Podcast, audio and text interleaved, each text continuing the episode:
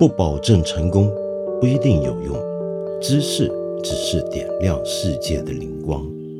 我是梁文道。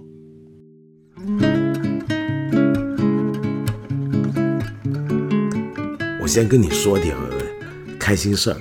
呃，我前几天呢，有朋友邀请我去嘉兴有一个新开，也不叫新开了，大概有一两年的酒店，很漂亮的一个酒店，去参观。那个酒店据说是个网红酒店，它还自带一个自家的有机农场，然后我就进去逛一逛。然后逛完呢，出来呢，经过它旁边有个小民宿，有个小咖啡店，在那坐一会。特别吸引我的呢，就是那个小咖啡店后面呢有个一堵墙，那堵墙是凭空而立，身后没有建筑，就后面大概有小院子，后头才是个房子啊。然后那个墙上呢有个窗洞，窗洞就有两只小狗趴在那里，一白一黑，很紧张的看着人。那我一走过去呢，它就紧盯着我，不晓得想干嘛。然后我就过去呢，就跟他们打招呼，就开始摸他们，然后摸那只小白狗，那只小白狗兴奋的不行了，就你知道那种小狗狗，就是冲上来，然后在你身上蹭啊，然后咬啊，然后那个头啊，就就又硬怼着你的手那样子，然后那只小黑狗很无奈啊，它在旁边也想给人摸，但这个小白狗呢就抢着要被摸，那我就伸两只手出去，一手一个，嗯，大家都可以玩，然后呢。呃，那个小白狗好霸道，就人家小黑狗被我摸得很开心、很爽的时候，那个小白狗就一路还要过去把那个小黑狗赶开，要独霸我的双手，真不像话。好，跟他们玩了一会呢，我就走出去了，然后从旁边呢绕进一条小路，一段小巷子。这小巷子呢又看到一堆狗，大大小小，但最大的也没还没多大，就耳朵下垂的那种小黄狗，大概到人的膝盖高一点吧。然后我就看到一群小朋友坐在那里，或者蹲在那里，站在那里，然后那些狗呢就也掺和在里头。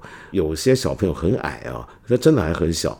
就跟那个刚才我说那个稍微大的黄狗大概是等身高，然后大伙聚在一起，狗也参与在里面，好像正在密谋些什么事儿。然后我就忽然看到那个小女孩是个老大，有个小女孩就喊说：“我们赶快抓住她，然后把那个灰撒到她身上。”因为他们路上不知道哪来的一堆灰啊，抱在手里头要撒在那个大黄狗身上，让大黄狗赶紧逃跑。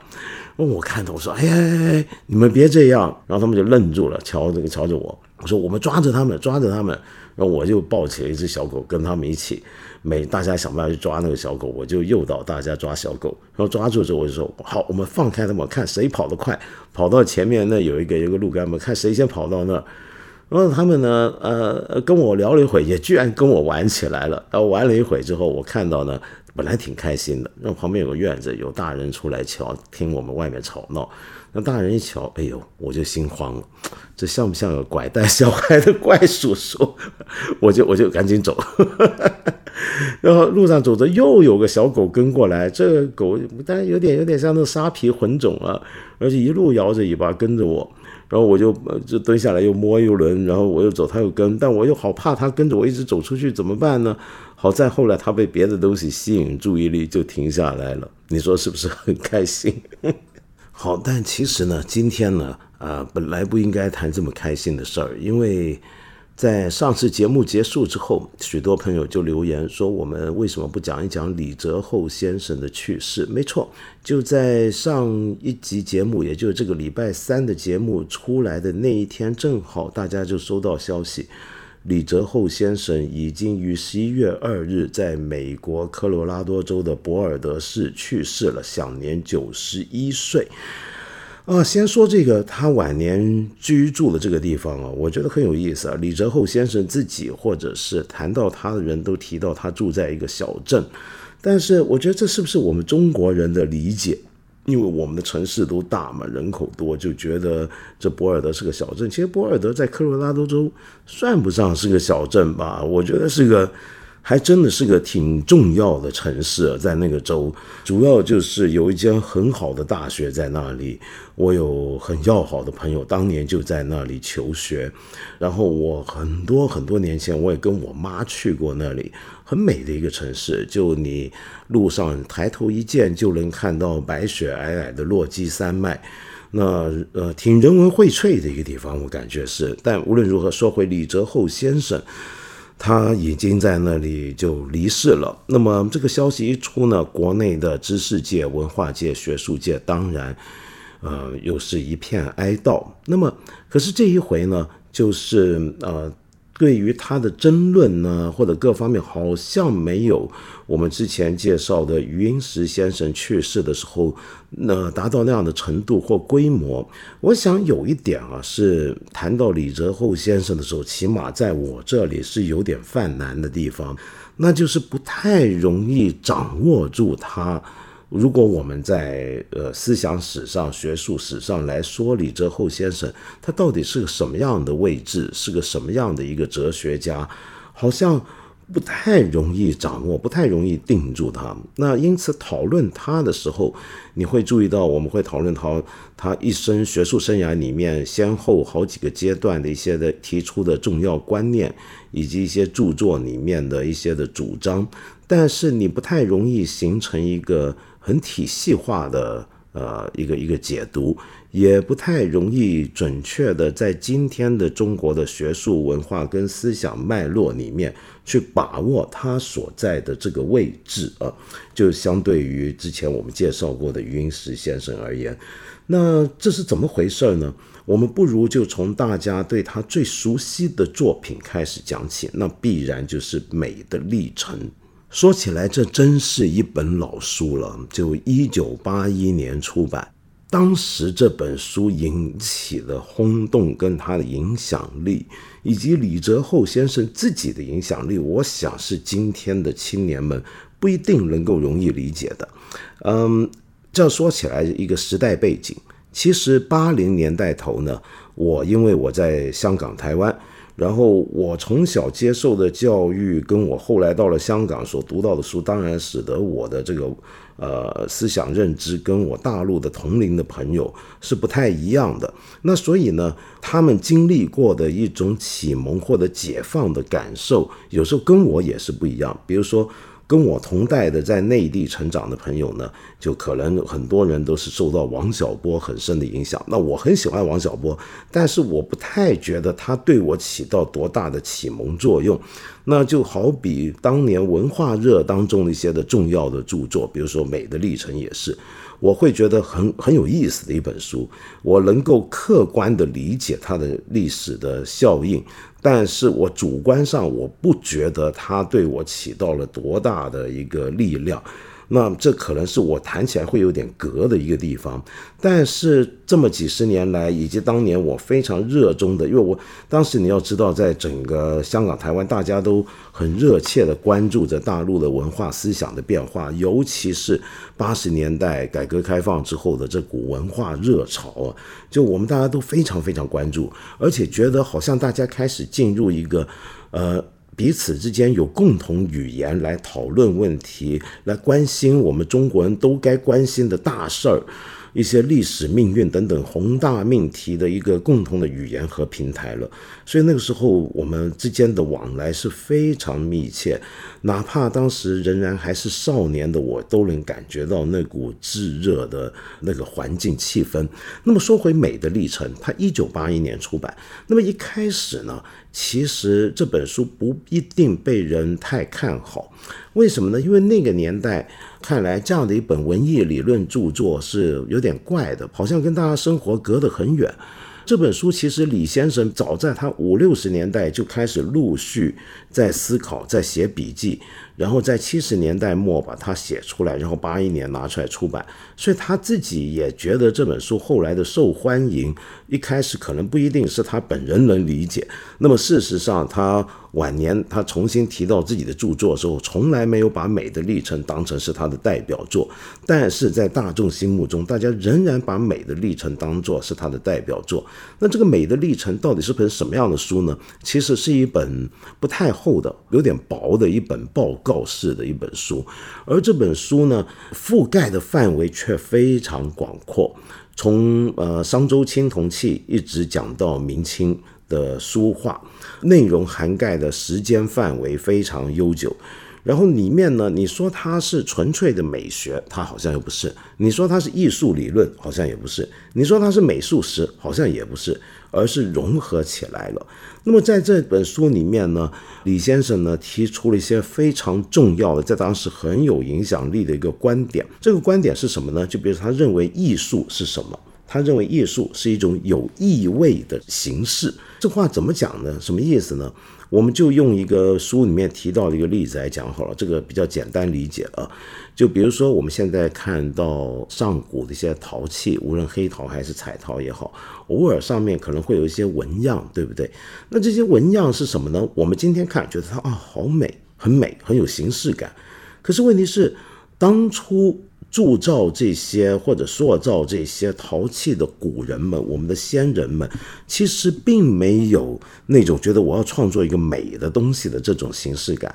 他们创作这些纹饰，在上面刻画一些纹饰，其实都是有意思的，都是有含义的。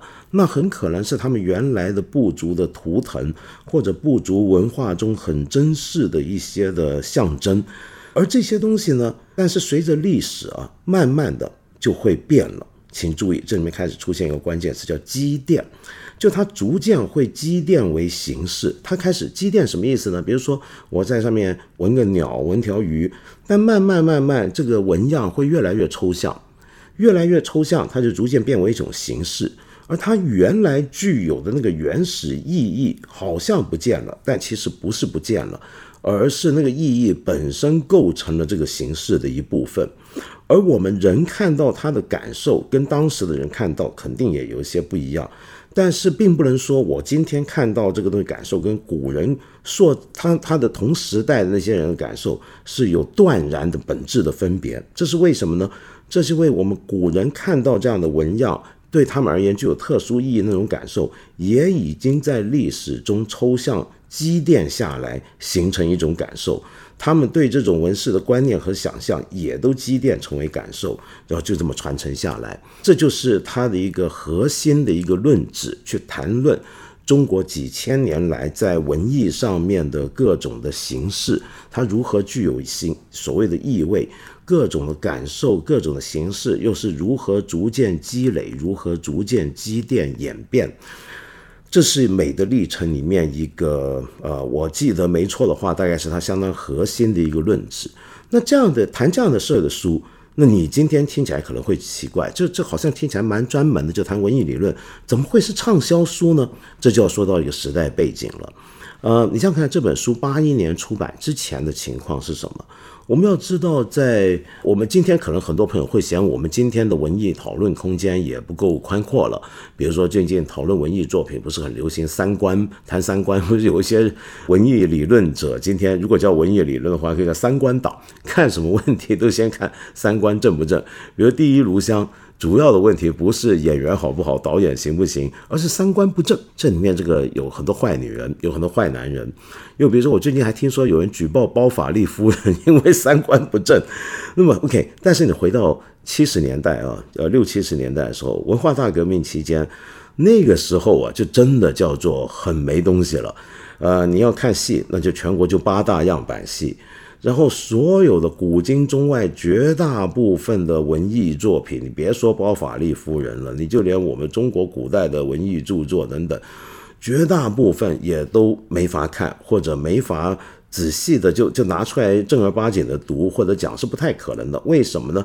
因为这都叫封资修。什么叫封资修呢？就是封建的，呃，代表资产阶级的，或者代表修正主义的。那么。呃，而而在那样的一个情况下，其实我们的文艺心灵啊枯竭的很厉害，就对于美的探讨，就就几乎是没法谈，对人性也没法谈。我记得那时候是毛泽东去世之后啊，就我忘了是哪一位作者。公开了他跟毛泽东一个对谈或者书信，里面就提到毛泽泽东就说不同时代的呃人的文艺美对美的感受跟人性的关系等等。然后这封信在毛去世之后公开出来，非常震撼。我我们今天会觉得这有什么了不起的吗？就毛主席谈人性谈美，这有什么不对呢？但为什么当时会会会会起到那么大的震荡呢？是因为那个时候这些名词好久没人说过了啊。我们原来能讲人性吗？就你讲人性，你就你就很有可能你是西方资本主义的或者是什么东西。我们不能讲人性，也不能讲美，美也很奇怪。所以在那样的情况下，文化艺术，呃，都非常非常的狭隘，非常枯竭，甚至是个禁区。那么，于是这个时候出来一本书，要谈中国自古以来的美学，你想想看，那个影响力有多大？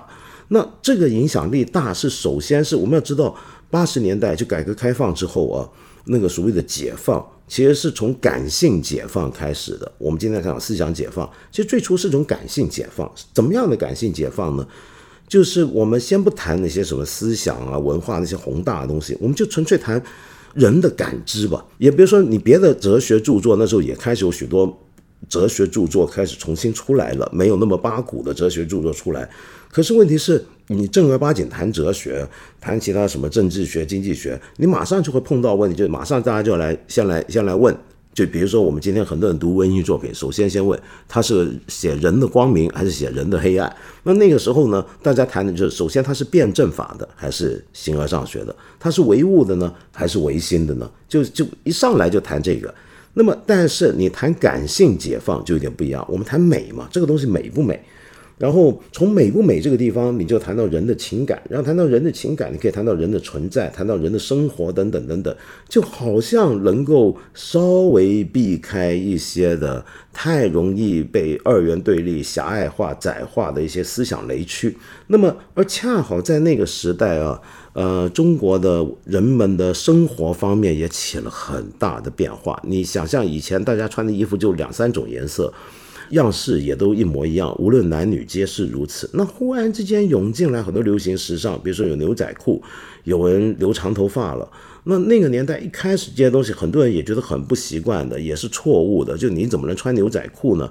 这是一个很西方的资产阶级的东西，或者留长头发也是很资产阶级的东西，呃，是违反没有人民性的等等等等。那那很多这种讲法嘛。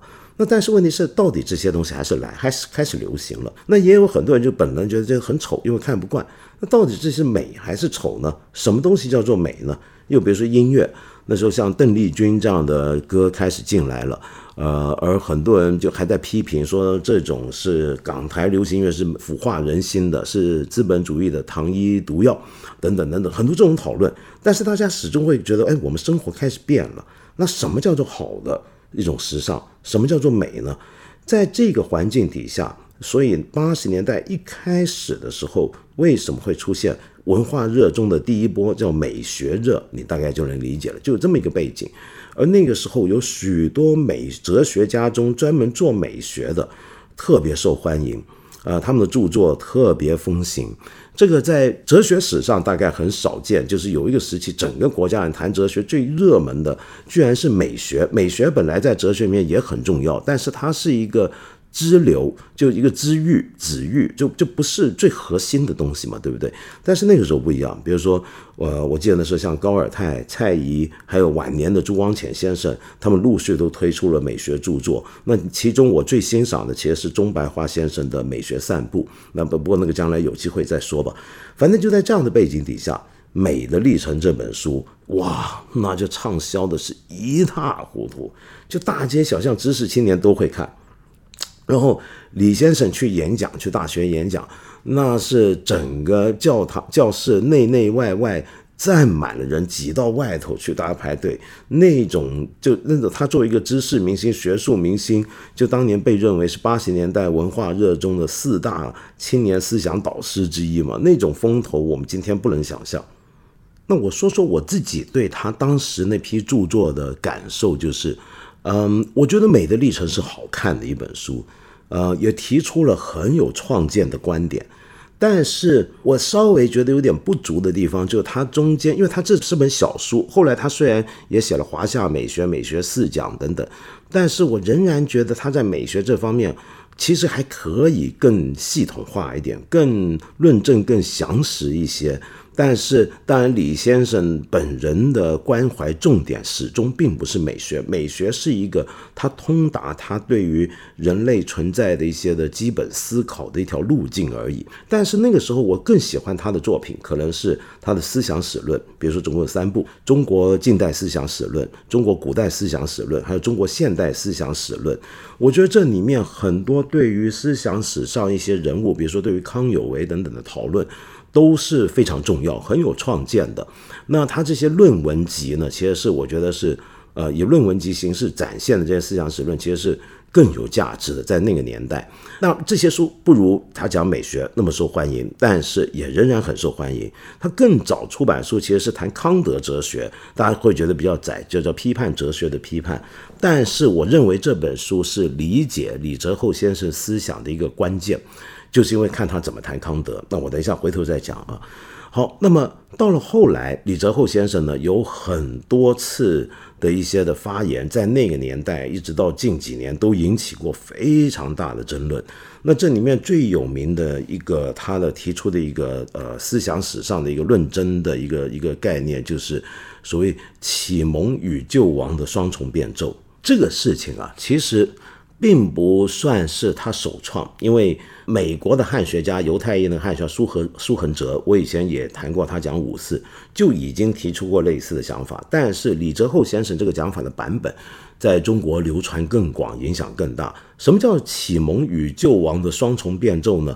是这样的，他就认为中国近现代思想史中，现代思想史里面。有两个主题是不断的反复交缠变奏兴灭的，一个就是启蒙，一个就是救亡。启蒙我们都晓得，就是要让啊启蒙明智。然后比如说李泽厚先生对于启蒙的讲法，基本上是很康德的讲法。我们知道康德有一篇非常有名、脍炙人口的很短的一篇文章，叫做《何谓启蒙》。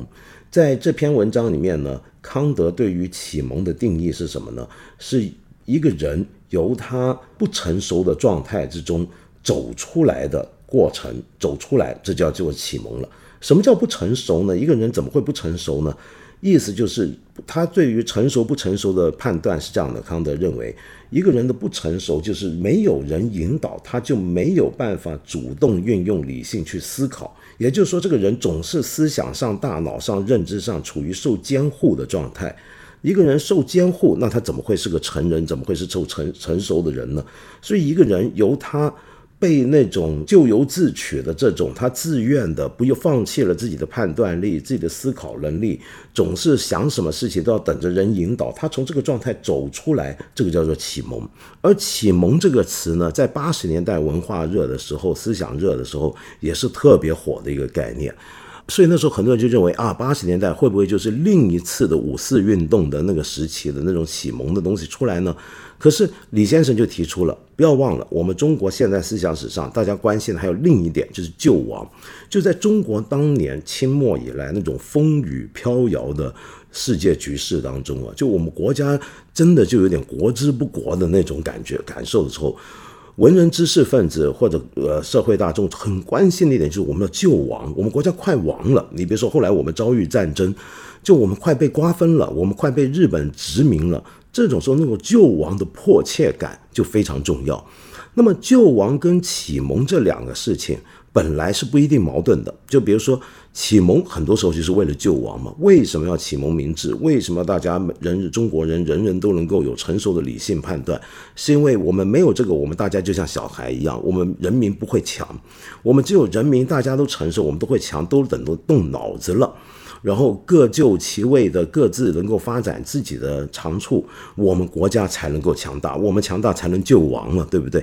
那但是问题是，这两样东西有时候又会矛盾。比如说，有些时刻我们觉得启蒙很重要，但是这个时候，比如说国民党的时代，觉得大家都先统一思想，你你你先听我的一个集中领导，我的你的思想也交给我，大脑也交给我，我来集中大家起来。这时候我要集中力量办大事，救亡这个更重要。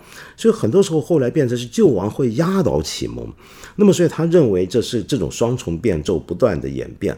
而后来我们的历史走向则是救亡压倒了启蒙，那么所以这时候是不是应该重新要再启蒙呢？就在八十年代的时候就有这种讨论。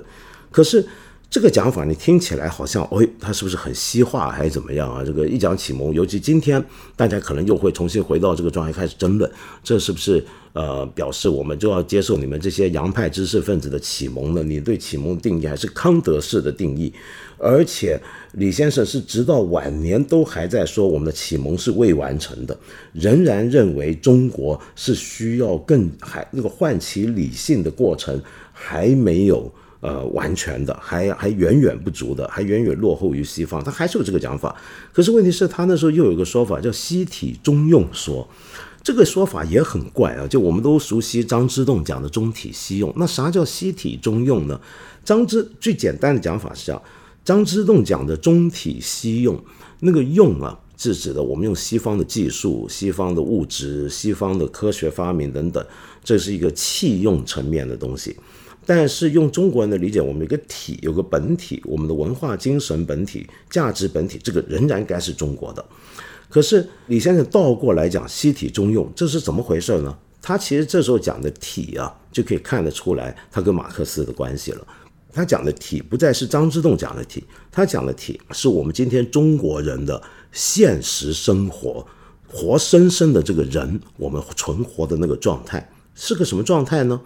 我们现在。我们人人生活，我们都呃穿裤子了，呃不是每天都穿汉服，或者是当年穿的长袍大褂了，呃我们开始过的是一种很西化的一种生活，包括我们的语言，甚至我们思维，我们开始觉得爱情是自由选择的，我们开始觉得家长制是不好的，我们没有一切都要需要服从家族的命令。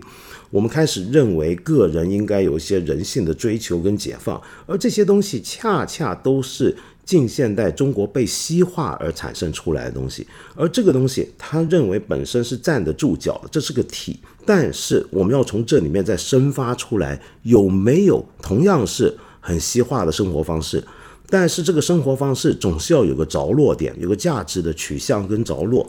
那个价值的取向跟着落能不能仍然是中国的呢？也就是说，我们今天生活，比如说像现在，我们都用了西方的技术，我们上网啊，我们对经济的看法、对市场，那都都非常西方影响产生的。但是。同样是跟西方人差不多的日用生活这种体啊，我们能不能有不同的价值的取向跟归向呢？然后在这里你就可以看到，他讲启蒙，大家都觉得那是不是很激进？但是你这时候看出他有保守的一面，比如说他后来跟刘在富先生提了告别革命，就认为中国。应该要告别这个所谓的革命的年代了。就我们过去，因为八十年代前天天讲革命，而要告别革命，因为再讲革命，我们可能会摧毁掉我们中国历史上很多以前积累下来的东西，中国最原始、最古典、最有生命力的东西可能会被破坏掉。我们要把那个东西找回来，而这时候你就可以看到他对中国文化传统的那个看法，而这个看法里面呢。他就认为，呃，后来他晚年的时候提到中国的文化是个乐感文化，快乐的乐，或者我们叫乐感文化。比如说，他很强调中国的今天讲普世价值，呃，其实这个普世价中国能够贡献的是什么呢？就是情，中国是一个情本位的一个世界观。他他讲很多这些，那这些晚年他讲的东西啊，其实坦白说，我觉得仍然跟他早年很多的，比如说讲美学的时候有点像，就他有很多很大胆的论断。尤其越到后来越是如此，他有很多很有创意的想法跟概念。然而，在谱写这些概念，他在提出他的论断而达到那个论断那个结论的过程，我觉得是不足够的。就从现代的学术标准而言，我觉得还不够细密。那么，因此。在一个今天学科化已经非常明显的专业化非常明显学术界里面，你读他的书，你就会觉得他不像是一个现代的当代的一个哲学家在写的书，他更像是一个思想家。但是比较讽刺的是，是他当年在文化热的时候，呃，九十年代的时候，他就提到过我们要思想淡出学术图线，就意思是那个时候呢，大家呢做学问都太粗糙了，很喜欢谈思想，但是。反而这个学术上扎实细密的功夫是不够的。那所以谈思想就是个空谈。又正如他在文化热期间，那时候他是其中一个最重要的一个人物。文化热里面的三大民间文化机构，他全都有份。可是问题是，他自己对于文化热却又有很多不满。他认为那时候呢，大家什么都讲文化，而那时候流行就是要自我批判嘛，讲中国什么问题。比如说当年博洋先生的《丑陋的中国人》，孙隆基先生的《中国文化的生成结构》，都是畅销书，都在批判文化、批判国民性。那李泽厚先生就认为这种讲法太。粗糙了，好像我们什么问题都是文化的问题。如果什么东西都是文化的问题，那改革还怎么改呢？那不就不用改了吗？没法改了吗？又或者说，我们制度改革是否就反正是文化的问题，那就制度又何须改革呢？等等等等，有他就很多这种批判，我都很我都非常赞成。坦白讲，这些讲法我都很赞成他这一套讲法。可是问题是他自己本人讲回学术上，他的学术著作的特点就是。他会省略很多我们觉得应该更详细的论证过程，所以他有很多讲法和提出很多很有影响力的观念。但你讲法跟观念让大家讨论的时候，你会觉得我我不没办法准确掌握它背后的那个理论基础是什么。那么说回他提到，比如说中国呃哲学是要重新提起来的，他认为我们中国我们迟早有一天中国哲学是会登场。中国在未来是能够成为一个普世文明的。我们中国讲情感这一面，我们中国的这个东西是够能够拿出来做贡献的。可是他同时又认为自由主义又是必要的一个元素。我们对于人性的尊重，对于人性的个性的发展这一面，就自由主义很重视的这一面是不能放弃的。而且他又同时又说，我们现在还不能跳过理性启蒙，我们现在还又不够。然后比如说谈到民主政治的时候，这几年最近二三十年不是很多争论吗？他就认为，哎，中国模式是挺不错的。可是问题是，中国模式这个东西我们是进行中，还千万不要以为我们就真已经有个模式了。那么而对于民主，比如说西方民主那种一人一票，他就认为不是个好东西。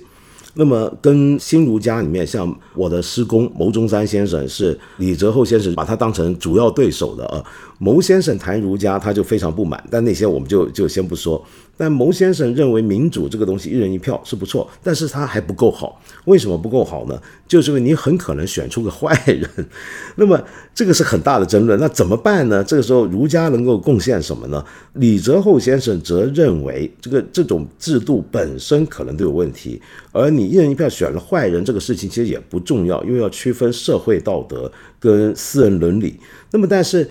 这时候他又提出他对道德跟伦理的区分，他自视很高，认为很重要。但这个坦白，我也有点摸不懂，因为伦理与道德的这个区分，其实在哲学界里面已经有了很多很多年，而且其实也相当严格了，而且是有历史上不同的发展阶段。我不太能理解，就是李先生为什么认为他这个区分是比较独创的那个意思在哪里？我我没读得太懂啊。好，那么说回他跟马克思的关系，他一方面强调要回到古典儒家，回到原点的儒家，来让我们为我们的这个日用生活，今天这个已经被自由主义化的、被市场经济化的我们人的生活这个本体，加上一个价值取向。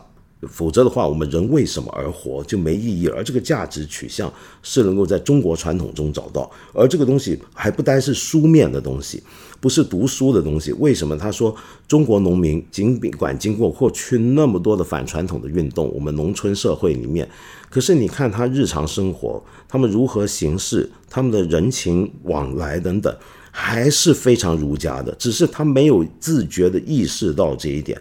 而李泽厚先生认为，我们的任务就是让这种我们生活在其中、我们日常会用到自为的东西，这种儒家的或者中国传统精神的这种价值世界，把它变成自觉的，就有点像一个宗教一样。虽然他不喜欢谈宗教，但具有类似的作用，引导我们的生活的归向。好，那。他非常注重人的这个存活现实，其实这一点恰恰是他非常马克思的一点。他谈他当年无论是谈美学、谈历史的积淀也好，他晚年谈的这些中国哲学问题也好，他其实一直都有一点非常马克思的。这个马克思的东西在哪里呢？就是他对于历史唯物的这个看法。比如说，他非常同意马恩的讲法，就是人的社会的发展和起源，人类的文明的发展和起源，甚至人性的发展和起源，都来自于我们应付日常生活所说的工具的制造以及使用。我们人类恰恰是为了要满足生活的需要，发展出了制造了很多工具。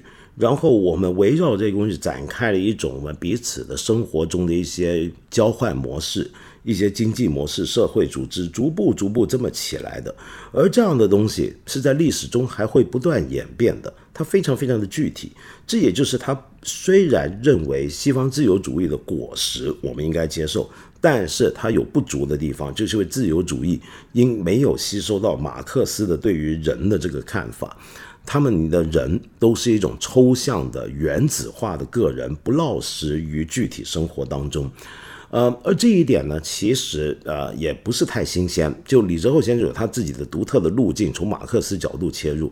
但是我们知道，在政治哲学里面，关于自由主义这种原子化的个人的假设，对他的批判是在所多有。例如说，前几年在中国非常火的哈佛大学教授桑德尔 （Michael Sandel），他当年自己。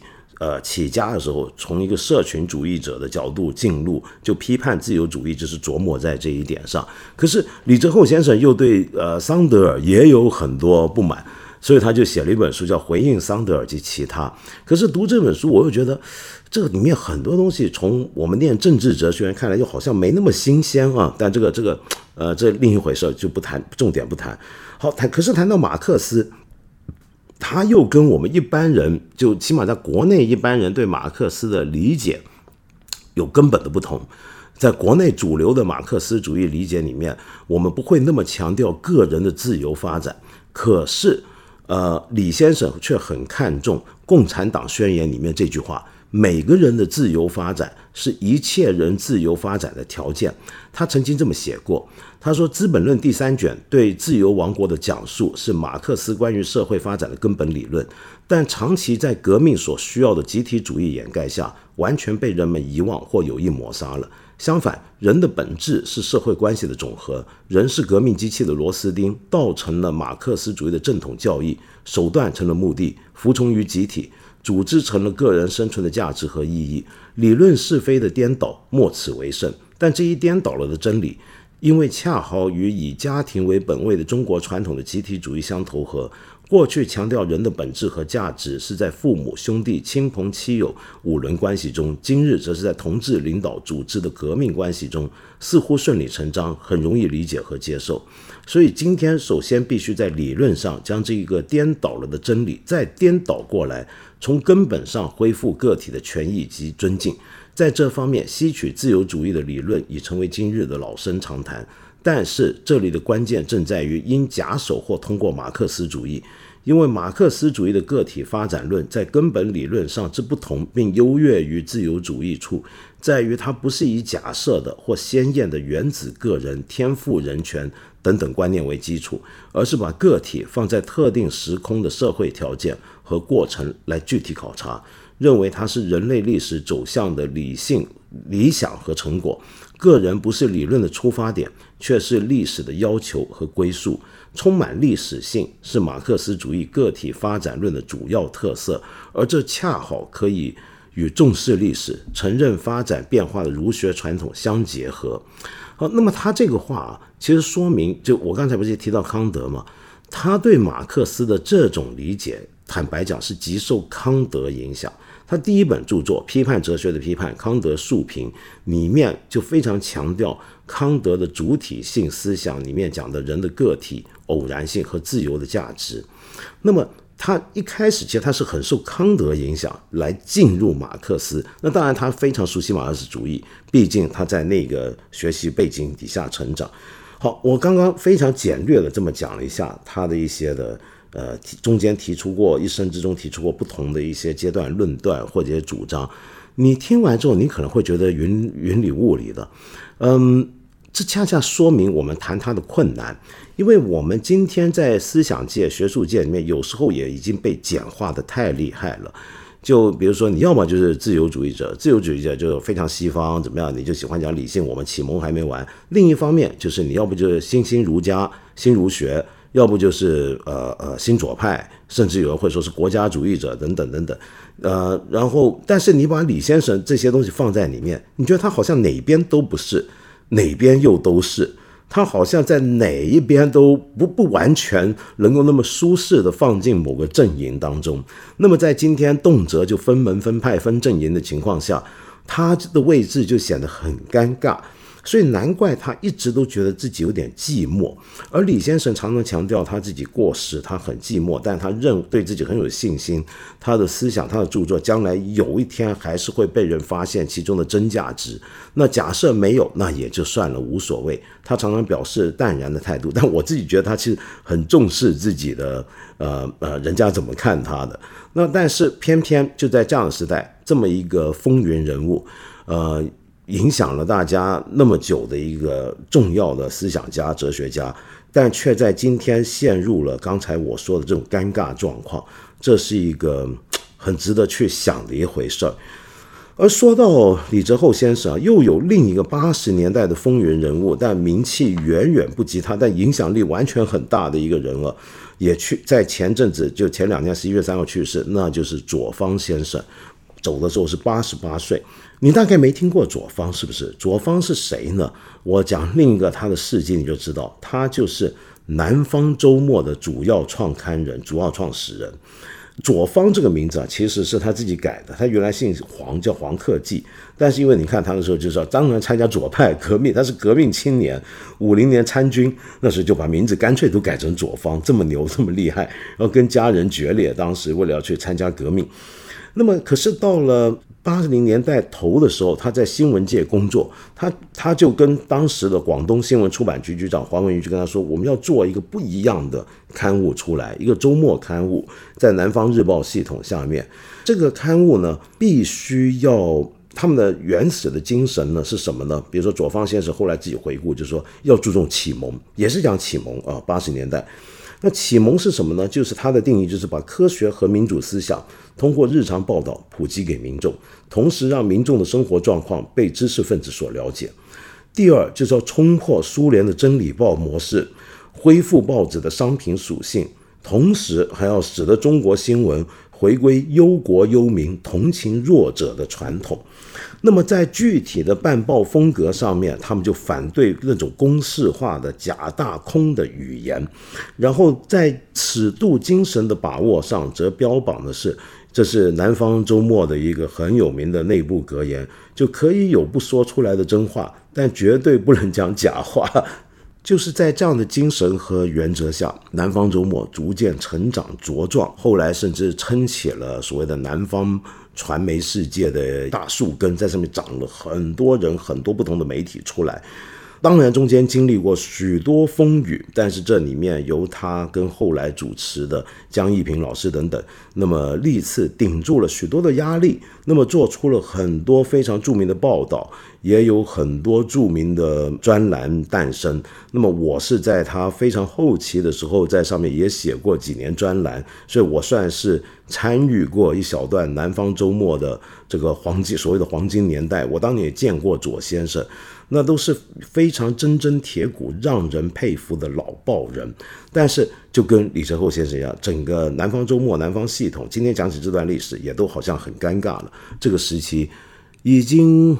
过去了，对。那么说到过去啊，其实啊，我今天是不是应该还是要回应一些朋友的提问？我下次再跟你聊好不好这些事儿？但因为我今天想到还有另一位，就我上礼上一集节目提到过的一位荷兰大指挥家伯纳德·海廷克，以九十二岁高龄上个星期去世了。伯纳德·海廷克啊，Bernard Haitink，是我年轻听古典音乐的时候觉得很怪的一个人，就他。好像很多最标准的古典音乐曲目，他都指挥过，都知道他是个大师。但你就觉得他好像很多作品平平无奇，很平淡。但你说它不好吗？它不是不好，它全部都有一套自己的见解。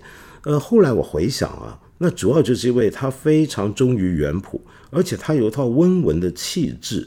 使得他不愿意刻意强调一种很夸张的诠释的路径。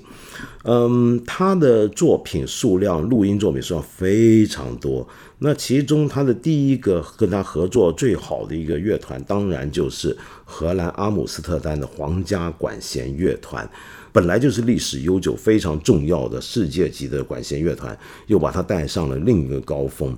那后来海廷克当然还指挥过美国和欧洲其他重要的管弦乐团和交响乐团，但是我自己最欣赏的仍然是那个时候。那当然，他后来跟 London Philharmonic 伦敦爱乐的合作也非常精彩。今天这期节目我就暂时先不回应一些朋友的留言了，很抱歉。